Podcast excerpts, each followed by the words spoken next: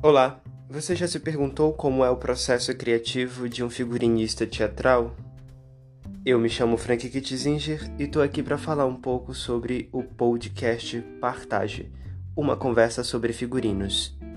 A palavra partage vem do francês e significa compartilhar ou compartilhamento, e foi título da minha revista de TCC, onde eu narrava as minhas experiências metodológicas em cenografias e figurinos, e foi publicado em 2017. Inspirado nesse TCC, o podcast traz uma conversa franca sobre os meus processos metodológicos aplicados no figurino do espetáculo Jogo do Bicho, onde vou estar relatando sobre as minhas paletas de cores determinantes para o produto final, onde vou trazer as minhas teorias metodológicas, os meus autores e minha experiência dentro do processo do espetáculo, que foi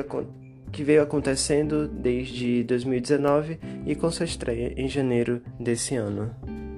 Esse podcast é focado para os artistas da área, sejam eles figurinistas ou cenógrafos do teatro, da dança ou da música, e para os de cinema, para os interessados em design e moda, eu vou estar pincelando um pouco sobre esse meu processo dentro do espetáculo Jogo do Bicho na criação dos figurinos.